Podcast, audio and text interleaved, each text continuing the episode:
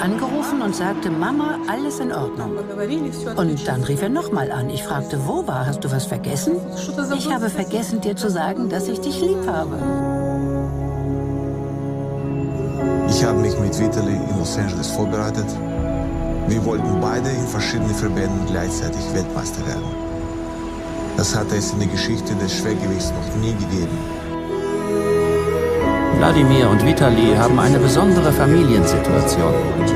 Die Eltern haben zwei Söhne, die beide Schwergewichtsweltmeister sind. Das ist einfach unglaublich, das ist einzigartig. Ungewöhnlich ist, dass die Eltern noch nie versucht haben, einen Kampf zu sehen.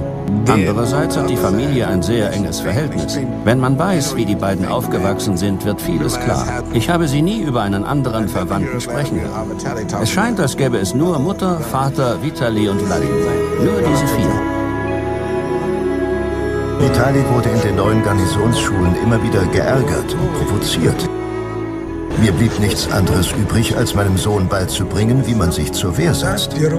Ich habe ihm eingebläut, wenn du kämpfst, dann musst du auch als Sieger vom Platz gehen. Unbedingt, um jeden Preis. Unsere Gegner kennt unsere Geheimwaffe nicht. Auch wenn nur eine im Ring steht, der Gegner kämpft gegen zwei Menschen. Psychisch gibt dir der Bruder Kraft.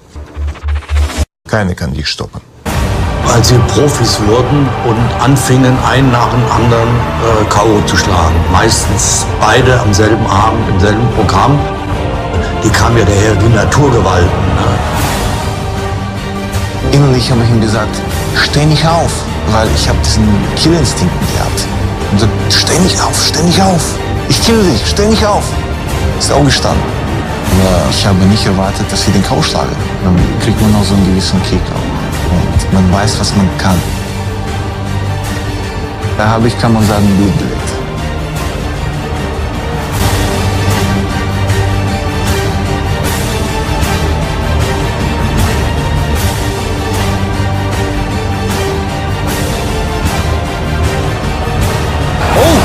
Gute Rechte, wieder an die Schläfe kam von Titschko. Von Treffer an die Schläfe, der schwer mitgenommen, der schwer mitgenommen. Solis sitzt am Boden, kommt er nochmal hoch. Oh wei, oh wei.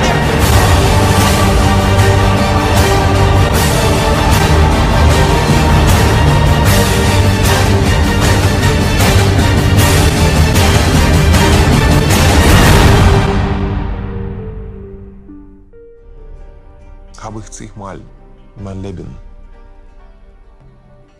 am Boden gewesen. Aber der Wichtigste, niemals am Boden bleiben. Man muss Kraft finden, aufstehen und weitergehen. Und damit ich in Zukunft meine Ruhe habe und mir keine Sorgen machen muss, haben sie mir versprochen, niemals gegeneinander zu kämpfen. Es fließt dasselbe Blut durch eure Adern. Tut das niemals.